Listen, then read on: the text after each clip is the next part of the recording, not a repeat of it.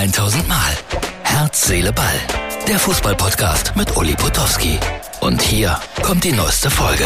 So, Herz, Seele, Ball, Freunde. Ich bin begeisterter Fan äh, der Leichtathletikübertragungen und ich äh, bin oft gefragt worden, das ist die Ausgabe für Donnerstag. Ich bin in Merzig beim Radrennen. Wenn ihr Lust habt, kommt heute am Donnerstag da vorbei. Ja, äh, was hast du am liebsten übertragen? Ich habe so viel gemacht, alles Mögliche. Tennis, Formel 1, Fußball, Handball. Ich war auch bei der Leichtathletik-Weltmeisterschaft und bei Olympischen Spielen in ähm, Calgary. Quatsch, in Atlanta dabei. Calgary waren Winterspiele. Äh, da fand ich die Leichtathletik-Wettbewerbe immer besonders prickelnd. Und das hat ganz viel Freude gemacht über die Leichtathletik zu berichten. So, ich versuche hier einen großen optischen Trick. Äh, ja, Freunde, äh, Kindererziehung ist ein bisschen mein Thema. Nämlich ein VfL, VfL Bochum-Kind hat gesagt, die haben, eine, die haben eine Scheiße gespielt da in Stuttgart.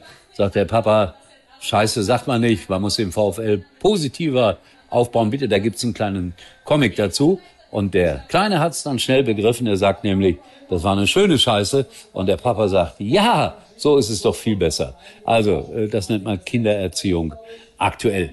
Ähm, Franz Beckenbauer, dem scheint es wirklich nicht so gut zu gehen. Lothar Matthäus sagt gesundheitlich sehr, sehr schlecht. Und ich muss immer darauf hinweisen, dass in meinem kleinen Büchlein, wie ich fast ein Weltstar wurde, es eine Episode mit Franz Beckenbauer gibt. Und ich immer wieder laut und deutlich sage, dass Franz Beckenbauer einer meiner Lieblingsmenschen ist. Und deshalb wünsche ich ihm von dieser Stelle aus alles Liebe, alles Gute. Ich habe gerade eine Einladung bekommen. 13. September feiert die DFL 60 Jahre Bundesliga. Als die Bundesliga gegründet wurde, gab es noch gar keine DFL.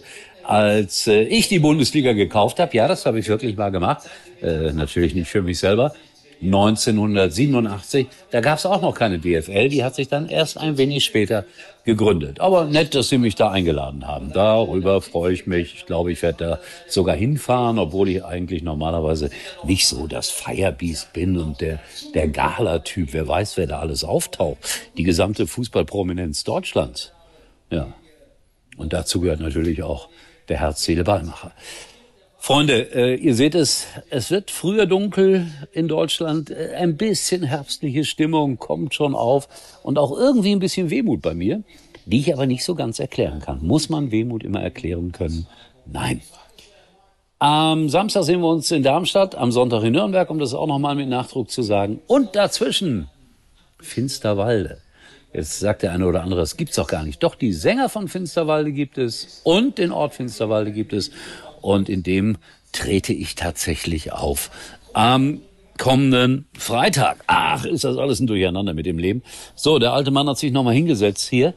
Ich war heute bei einer Handballmannschaft, Frauenhandballmannschaft, die in die Oberliga aufgestiegen ist. Da gibt's kein Geld. Äh, die beteiligen sich am Trainingslager mit 120 Euro. Äh, die fahren nach Mallorca, bezahlen alles selber. Es kommen 100 Zuschauer dahin. Aber es ist absoluter Hochleistungssport. VT Campen. Und das hat mich äh, wieder einmal sehr beeindruckt, bei Amateuren, bei lupenreinen Amateuren zu Gast zu sein. Und mit wie viel Enthusiasmus und Freude die spielen. Und der Trainer hat gesagt, wir sind aufgestiegen und wir werden alle besiegen in der nächsten Saison und wieder aufsteigen. Also das werde ich jetzt mal verfolgen. Normalerweise so bin ich ja nicht so beim Handball, beim Frauenhandball, aber das, das war so eine Ansage und die waren alle so nett da.